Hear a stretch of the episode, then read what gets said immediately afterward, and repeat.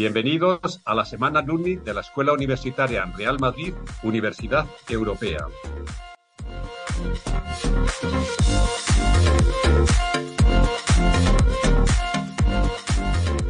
Cuatro mujeres, antiguas alumnas de la escuela, nos contarán su experiencia y su día a día actual, trabajando en la industria deportiva.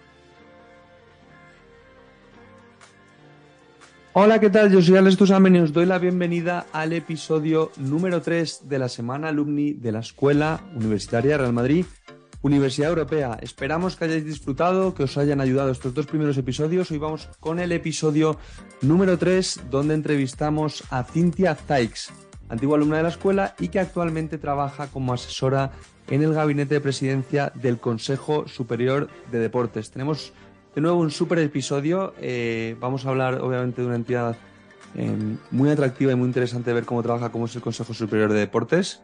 Pero también os quiero destacar, como en todos los episodios, os trato también de contaros y acercaros un poco la realidad de todos estos antiguos alumnos profesionales. En este caso, son alumni, eh, hemos tocado la importancia de la mujer en la industria del deporte de la mano de la Escuela Universidad de Real Madrid Universidad Europea y bueno, es que en la escuela, para que os hagáis una idea, en este curso académico 2022-2023, en, los campus que tienen en Madrid, tanto en Alcobendas como en Villaviciosa, se están formando estudiantes de más de 90 nacionalidades, que llevan a la práctica cada día cinco de los valores fundamentales de la escuela, los valores élite y en los que ellos ponen muchísima importancia, como son el emprendimiento, el liderazgo, la integridad, el trabajo en equipo y la excelencia. Para que os hagáis una idea, el objetivo de la escuela es transmitirlos, compartirlos con todos estos alumnos que tienen para formarlos como futuros líderes que ofrezcan su orientación de acuerdo con los valores históricos, en este caso, eh, de un club tan legendario como el Real Madrid Club de Fútbol.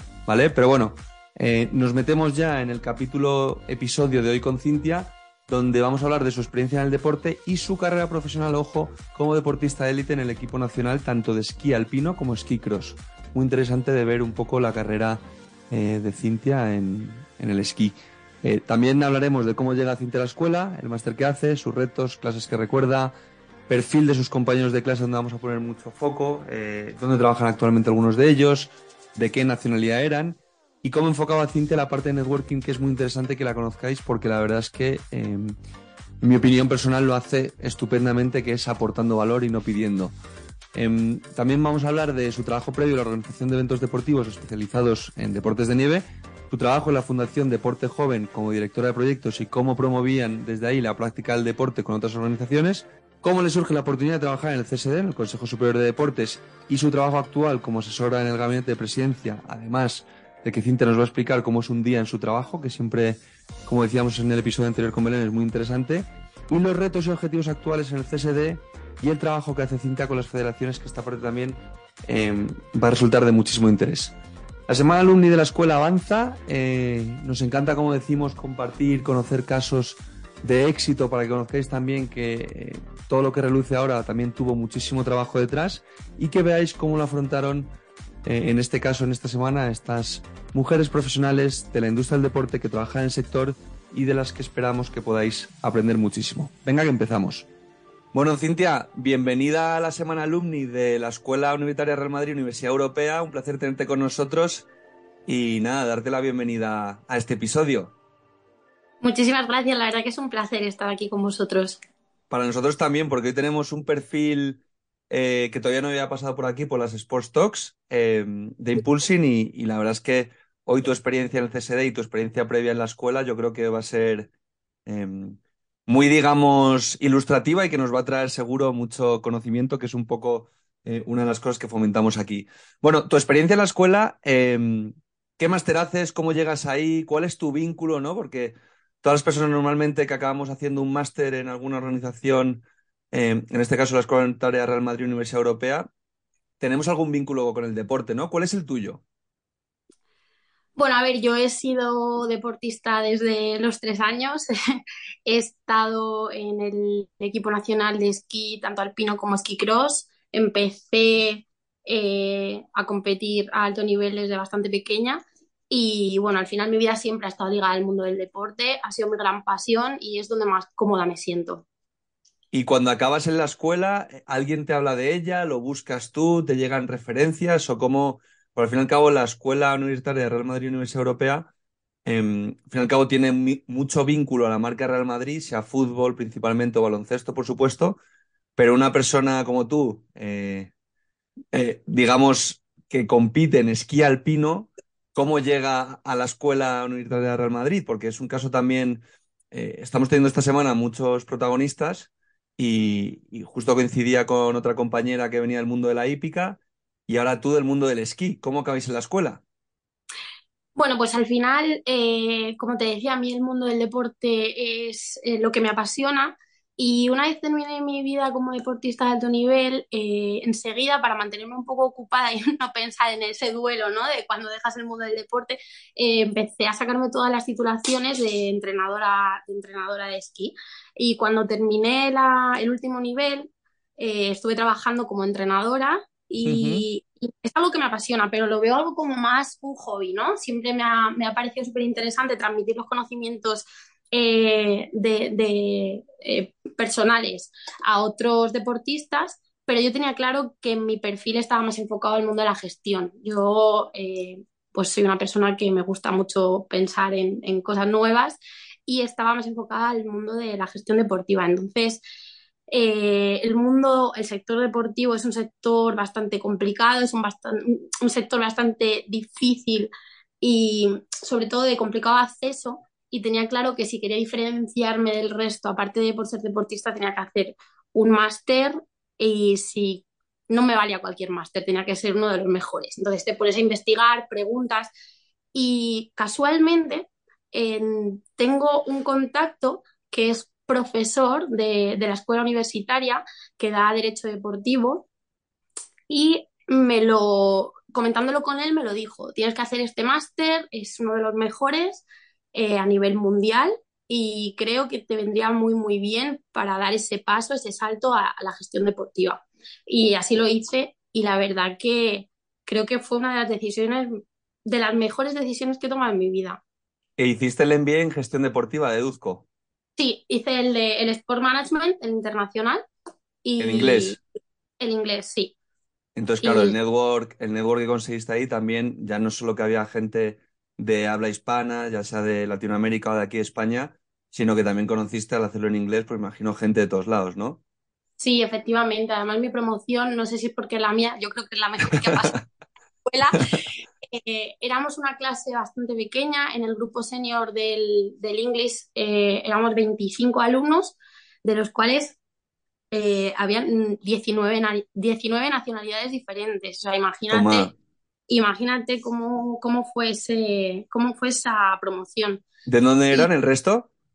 Uf, pues en clase había gente desde Indonesia, China, Japón, eh, Estados Unidos, Canadá, Italia, eh, Uzbekistán, India, y, cada, y, cada, uno con unas costumbres o un interés en la industria completamente diferente totalmente diferentes. Éramos personas muy, muy, muy eh, variopintas.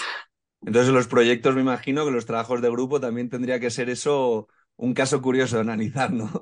Sí, sí, sí, era un caso curioso de analizar, pero eh, tengo un, un recuerdo súper bonito. Hicimos una piña como muy homogénea y te digo que a día de hoy seguimos teniendo nuestro grupo de WhatsApp en el que hablamos, no te exagero, a diario, comentamos partidos de fútbol, competiciones deportivas, en qué proyectos está cada uno. Tenemos una relación muy, muy cercana. A día de hoy mi promoción fue la del 2017-2018.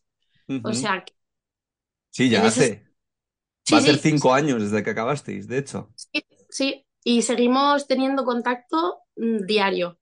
¿Sigue alguno viviendo por Madrid o al ser de fuera luego volvieron a sus países o alguno se quedó? la mayoría de ellos volvieron a sus países, están ahí trabajando y, en la, gran mayoría en el sector deportivo. Es cierto que hay algunos, que siguen en Madrid y de estos que seguimos en Madrid eh, o en España quedamos, quedamos bastante a menudo. Hay como cinco, cinco o seis que siguen en España. Y mencionabas que hiciste el máster por un profesor del máster de Derecho Deportivo, aunque tú hiciste el Sports Management en inglés. Pero ¿qué profesores recuerdas que te dieran clase y que dijeras, wow, esta clase me ha hecho ver esto de forma diferente? ¿Tienes como alguna clase o algún profesor, algún profesional em, que, te marcara especialmente o que recuerdas con cariño?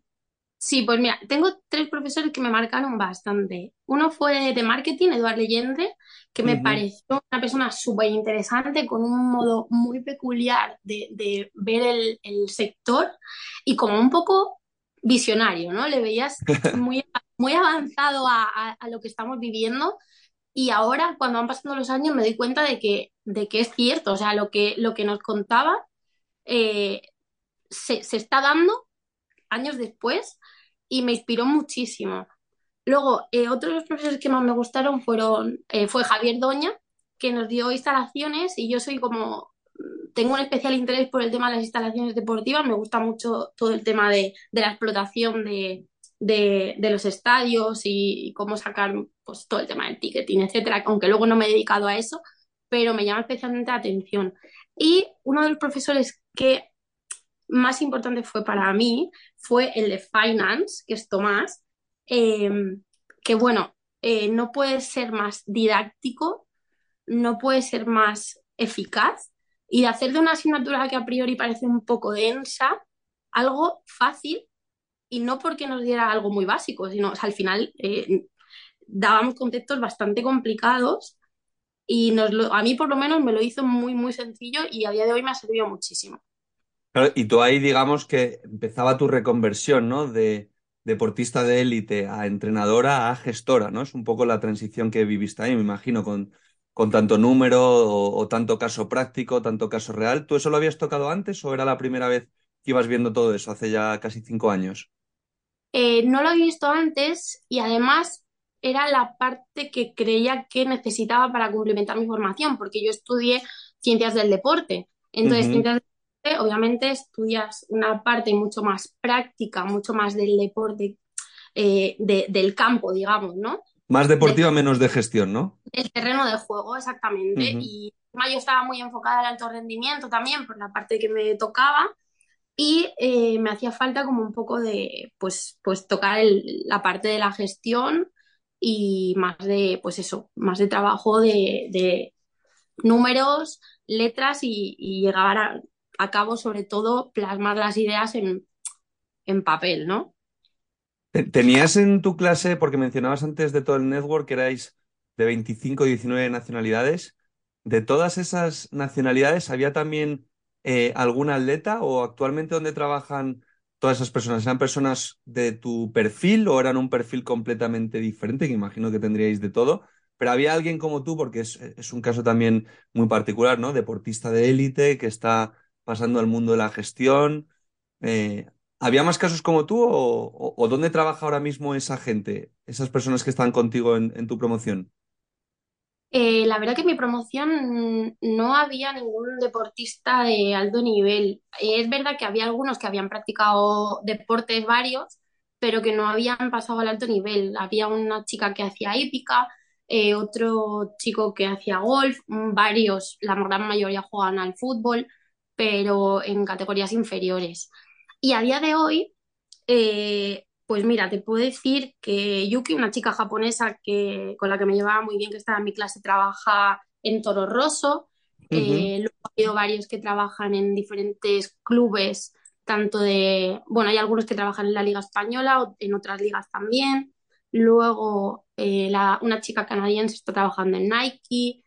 Em, algunos en Microsoft, otro, no sé, así que me acuerde en Atos, en diferentes federaciones. Hay uno que está trabajando en la directiva de la Federación Croata de Fútbol. O sea que sí, muy variopinto, ¿no? Muy variopinto y muy internacional, diría yo también. Sí, sí, sí, sí, mi promoción fue especialmente internacional, sí. Porque luego, eh, todos esos viajes, esas ponencias, esos eventos, eh, ¿con cuál te quedas tú especialmente?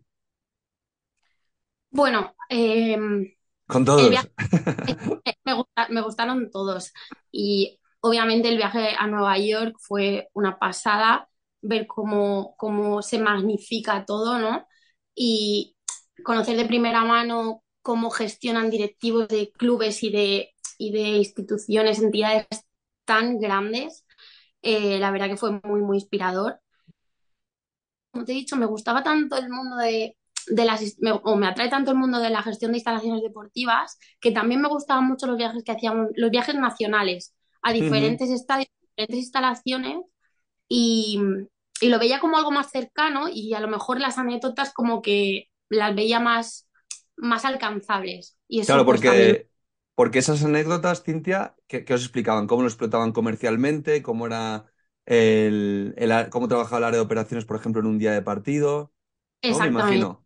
Exactamente, desde el mantenimiento de los estadios hasta la gestión de eventos no deportivos para al final seguir eh, explotando el estadio todo lo posible, todos los temas de seguridad, pues eh, todo el tema de la eficiencia energética, que son temas también muy importantes, eh, ticketing, incluso algunos clubes nos contaban cómo han conseguido salir de la quiebra, ¿no? Con, con una gestión mejor rompedora, de decir, mira, eh, empezamos de cero, eh, luego también vimos el caso del Vasconia, por ejemplo, Vasconia a la vez, cuando un club de baloncesto empezó a gestionar un club de fútbol y fue como, eh, nos llaman locos, pero sí, la verdad que escuchamos bastantes casos muy, muy inspiradores.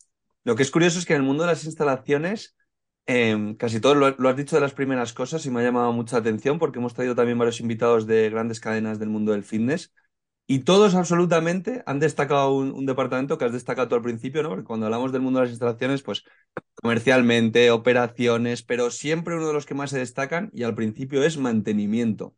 Es decir, que qué importante es ya no solo tener esas instalaciones y explotarlas, sino mantenerlas, que luzcan bien, que se puedan explotar bien, ¿no? Porque eso eh, es optimización. Es curioso porque siempre, cada vez que sale el tema de instalaciones deportivas, gimnasios, centros deportivos, el tema de, del mantenimiento se le da. Es un tema a lo mejor un poco más olvidado, pero que tiene un peso enorme. Para, hablo siempre para los que trabajan ahí, obviamente son súper conscientes. Hablo de la gente que no está en el día a día de una instalación deportiva. Sí, sí, sí, sí, totalmente. Al final eh, se trata de la sostenibilidad del negocio, ¿no? Totalmente. Y oye, eh, luego conseguir un empleo, estás en el máster, está acabando el máster. Cuéntanos esa etapa un poco que siempre es tan, bueno, se ve tan compleja, ¿no? Como dar el salto de ser estudiante a trabajar en el mundo de la gestión, a conseguir unas prácticas. En tu caso, eh, antes de llegar al CSD, cuéntanos un poco cómo fue esa, esa transición. Bueno, pues yo eh, cuando estaba haciendo el máster, eh, me gustaba mucho, me llamaba la atención el tema de la organización de grandes eventos deportivos. De hecho, eh, yo ya había tenido, ya tenía experiencia en alguna organización de competiciones eh, en, de nieve, sobre todo de esquí y snowboard. Y cuando estuve en la escuela, en, estuve trabajando, bueno, me contrataron en los Juegos Olímpicos de Pyeongchang 2018 uh -huh. y de hecho tuve que ausentarme un mes porque porque estuve trabajando en los Juegos Olímpicos eh, de directora junta de la competición de border, de border cross y ski cross. Uh -huh. Y entonces al volver, eh, yo ya había hecho como un research, ¿no? Y había encontrado a la empresa que en España se encargaba de hacer los eventos deportivos en nieve.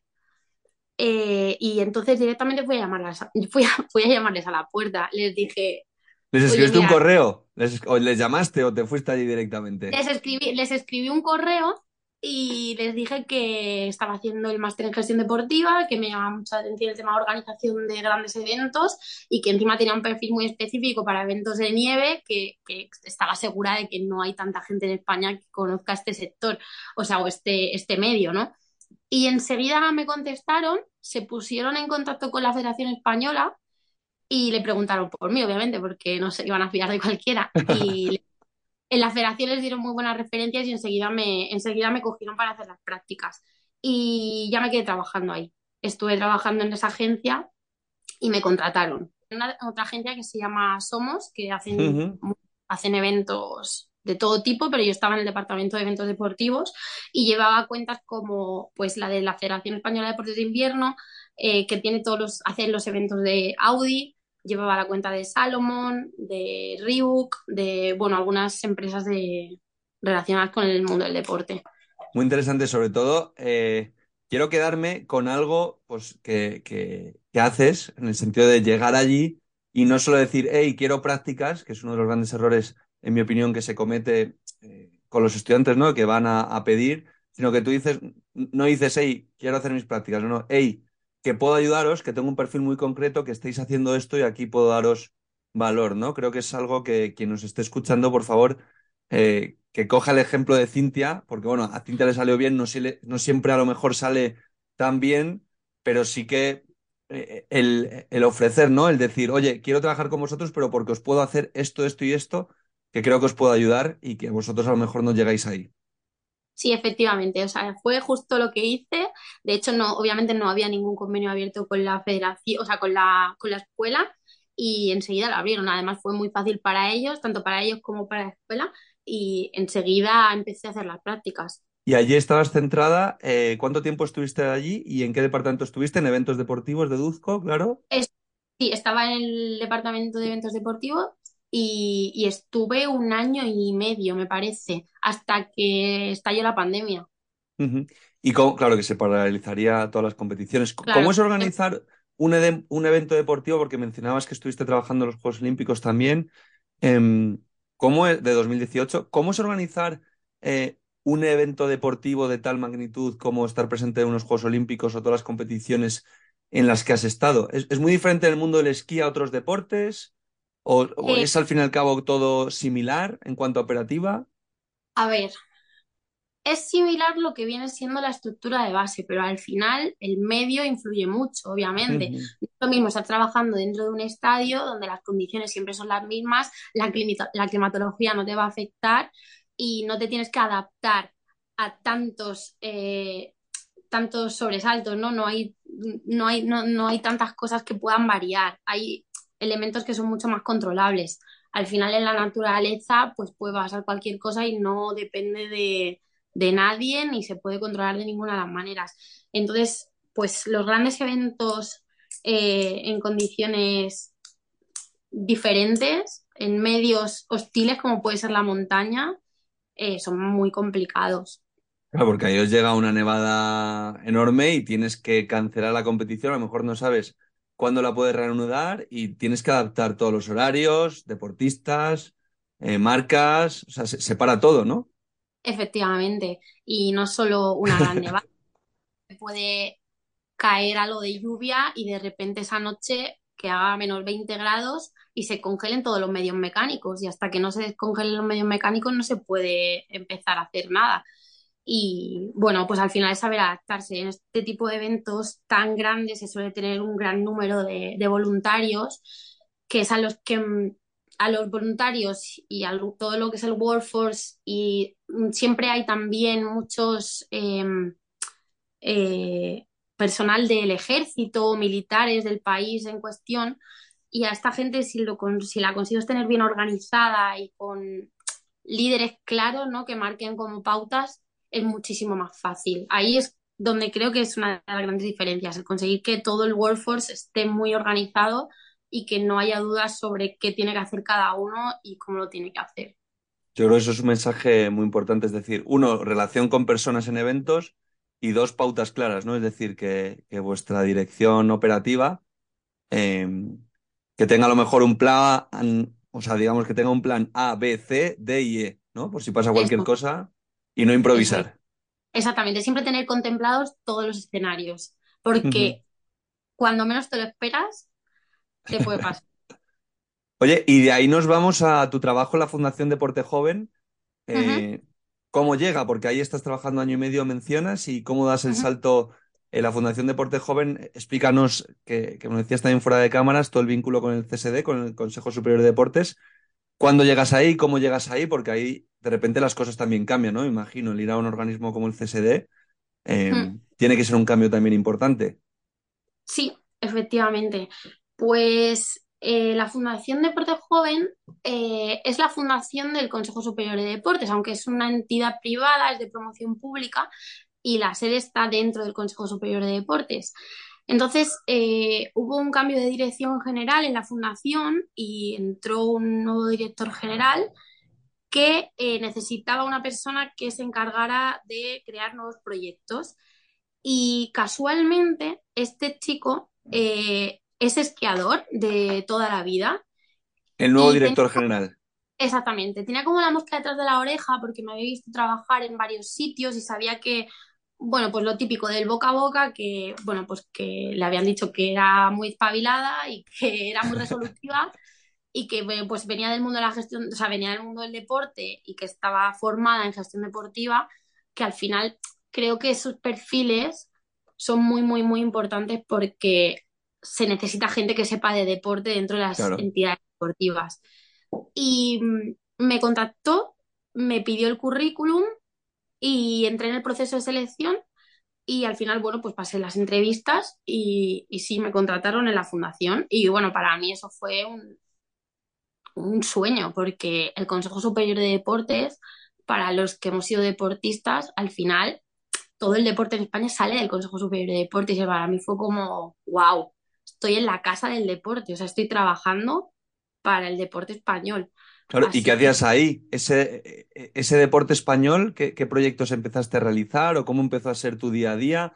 ¿Seguías organizando eventos o también ya mezclabas bastantes cosas más? No, ya cambié a más pura gestión. Eh, la fundación tiene varias líneas de actuación y la más importante es la línea de colaboración empresarial. En la línea de colaboración empresarial se gestionan eh, cuatro acontecimientos de excepcional interés público y una actividad prioritaria de mecenazgo, que son programas de eh, incentivos fiscales al mecenazgo deportivo, que lo que hacen es ofrecer desgrabaciones fiscales muy interesantes a las empresas privadas que apoyan el deporte. Entonces, mi día a día era eh, pues tener ese contacto con las empresas para eh, que tuvieran pues, todo el conocimiento sobre los programas de incentivos fiscales y que quisieran apoyar eh, proyectos deportivos. Y estos proyectos deportivos están relacionados directamente con el tema de eh, igualdad, inclusión, el apoyo al deportista una vez que acaba su carrera de élite o, de alto o de alto rendimiento y pues esto, o sea, son al final proyectos deportivos muy de carácter social, pero que al final eh, las empresas a día de hoy están muy interesadas porque eh, el paradigma está cambiando muchísimo, cada vez la sociedad está más interesada en otro tipo de deporte, no solo el tradicional, sino el que llega a las personas, ¿no? Nos hemos vuelto igual, o creo que nos hemos vuelto un poco más sensibles y, y la verdad que tiene muchísimo éxito. Hay empresas muy grandes, hay empresas muy grandes, empresas muy pequeñas que se benefician de estos programas de incentivos fiscales.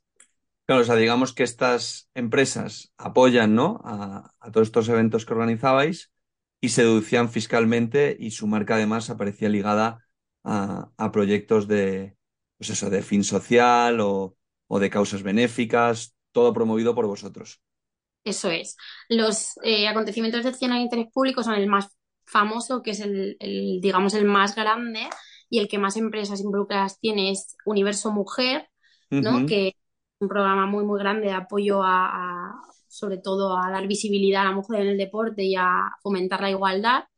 Luego ADB, que es el programa de apoyo al deporte de base, que también tiene empresas muy, muy grandes. Y deporte inclusivo, que pues promueve el deporte inclusivo, como su propio nombre indica, y nuevas metas, que es el, de, el del apoyo al deportista una vez eh, se retira del, alto nivel.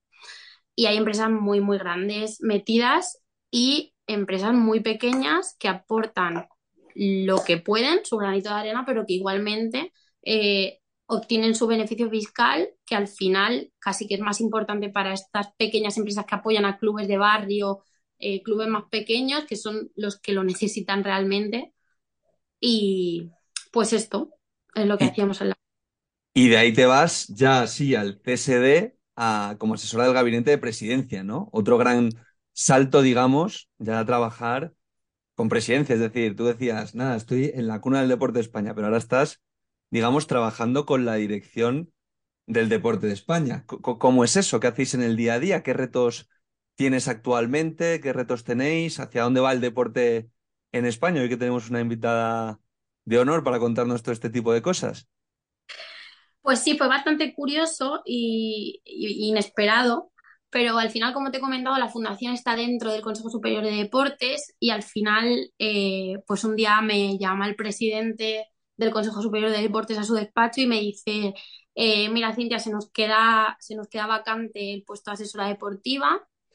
Eh, y a ver, siendo sinceros, te llevo viendo trabajar dos años, para arriba, para abajo, organizando cosas, solucionando conflictos y necesito o sea, le venía muy bien tener una persona que conociera la casa, cómo funciona, que, pues que tuviera cierta confianza con la gente con la que tenía que tratar en el día a día. Era mucho más práctico para él promocionar a una persona que ya estuviera dentro que contratar a alguien nuevo y tener que empezar de cero. Además, con tantos proyectos empezados.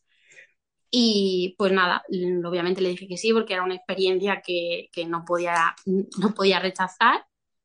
Y bueno, pues mi día a día, como te he dicho, yo soy la asesora con el perfil deportivo, ¿no? Y de lo que me encargo es de planificar el calendario de asistencia a eventos deportivos, competiciones, etcétera, según pues diferentes eh, variables.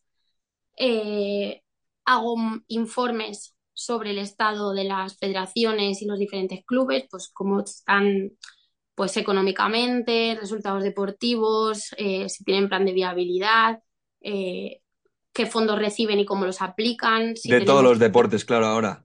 Exactamente, de todos los deportes. Y, bueno, aparte de eso, em, tenemos, ahora mismo estamos gestionando eh, los fondos europeos que llegaron del, plan de recuperación, transformación y resiliencia. Y bueno, eso es un proyecto, es, una tarea que nos está, está ocupando muchísimo, pero es muy interesante porque se está trabajando mucho por la transición ecológica de las instalaciones deportivas, el tema de digitalización, tanto de la administración como de las federaciones. Y luego tenemos también un plan social eh, bastante potente de igualdad y de, y de inclusión. Y luego, bueno, al final, pues tomar decisiones, o sea, nosotros debatimos sobre las decisiones que se tienen que tomar en torno al mundo de, a todo lo que viene siendo el, deporte español. Así que es una, gran responsabilidad y un gran honor también. Una gran responsabilidad. Y claro, porque esos fondos los destinaréis también a federaciones, ¿no? Como mencionabas, para plan ecológico, social, para fomentar la digitalización, ¿no? De estas federaciones, que sean capaces ellas, me imagino que vosotros, obviamente, promoviendo el deporte en España, ¿no? Que estas federaciones sean también más sostenibles, ¿no? Todos los planes de viabilidad que mencionas, eso me imagino que será importante la profesionalización del sector. Exactamente, o sea, al final para nosotros, cuando, si las federaciones están eh, avanzando, eh, son más sostenibles, aprenden a, conseguir sus propios recursos, que no dependan tanto de fondos eh, públicos eso para nosotros es cuanto mejor le vaya a ellas, mejor nos va a ir a todos, porque van a conseguir más recursos, por lo tanto, más resultados. Entonces, sí, estamos ahí repartiendo, bueno, se repartieron los fondos y les estamos como guiando un poco para que sea, para que sea eficaz la aplicación de los mismos. ¿Y, cómo os organizáis en el día a día? Es decir, hoy trabajo con federaciones de fútbol, mañana baloncesto, pasado tenis, luego natación, golf, porque joder, hay, muchos deportes, o sea, hípica. Eh, es que, claro, nos vamos a deportes, esquí, nos vamos a deportes y nos viene a la cabeza a lo mejor los más... 65 federaciones. 65, o sea, casi nada. ¿Y, cómo os organizáis eso en el día a día? Bueno, a ver, eh, por el tema, el tema de los fondos se hacen convocatorias que tienen unas bases que son bueno, están bastante estudiadas y se elaboran teniendo en cuenta a todas las diferentes subdirecciones que hay en el Consejo Superior de Deportes. Está la subdirección de alta competición, que está más relacionada con todo el tema de eh, el, rendimiento deportivo, el en qué enfoque dan las federaciones, qué tal están los resultados, si hay disciplinas que tienen que potenciarse más, si hay disciplinas que están un poco más abandonadas, entonces eso se controla desde la subdirección de alta competición. Luego está la subdirección de eh, eh, mujer y deporte, está la subdirección de control financiero. Hay varias subdirecciones, entonces cada una aporta eh, lo que considera que tienen que cumplir las federaciones y, y bueno, pues las federaciones lo tienen que cumplir y vamos revisando. Interesante. Interesante, interesante y sobre todo qué, qué complejo, ¿no? Porque obviamente la estructura del deporte en España es muy grande y obviamente cuanto más sostenible sea y, más impulse ¿no? estas federaciones un poco menos conocidas, pues más, más gente ¿no? podrá trabajar en el sector. Y, y oye, Cintia, para acabar este episodio, eh, una pregunta que hacemos siempre a todos nuestros asistentes, ¿qué consejo le darías a tu yo de hace 10 años, a esa todavía esquiadora que estaba compitiendo eh, por llegar a ser profesional que obviamente lo conseguiste? Pues igual a esa esquiadora de hace 10 años le diría que no se frustrara por ver que se acababa su carrera deportiva, que siguiera adelante, que absorbiera todo el conocimiento que el mundo del deporte le estaba dando porque le iba a servir muchísimo en el resto de su carrera profesional. Bueno, no, tan, no, solo profesional, sino como en, la vida en general. Y, nada, que, que no se frustrara, que todo, que llegaba, que todo llegaba. Qué bueno. ¿Y un consejo para alguien que quiera trabajar en el mundo del deporte? Eh, un consejo que aprenda todo lo que esté en su mano. Y ya relacionándolo con el tema, con el, máster, en el máster tienes la posibilidad de aprender todo lo que tú quieras. O sea, los profesores son muy, muy accesibles y van a estar siempre dispuestos a responder tus preguntas o tus inquietudes, pero tienes que provocarlas. O sea, no es difícil aprobar el máster si eres un alumno, digamos, medio. Pero lo interesante es que sepas exprimirlo lo máximo posible y hacer preguntas, interesarte por todo, porque realmente sirve después. Que no, que no malgasten el tiempo en la escuela. Que está muy bien vivir en España, sobre todo para los internacionales, eh, pero que ya no somos universitarios de 19 años y que lo aprovechen todo lo que puedan porque merece la pena. Es un año súper especial, completamente diferente a todo lo que se van a encontrar y hay que apretar. No lo he podido definir mejor.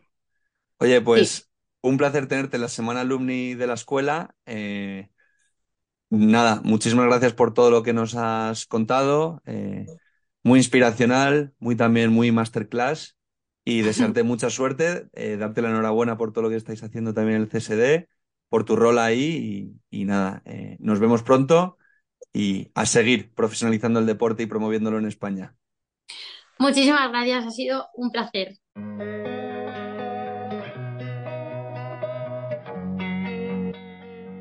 Amplía tus conocimientos de la industria del deporte a través de las entrevistas de nuestro podcast Sports Talks.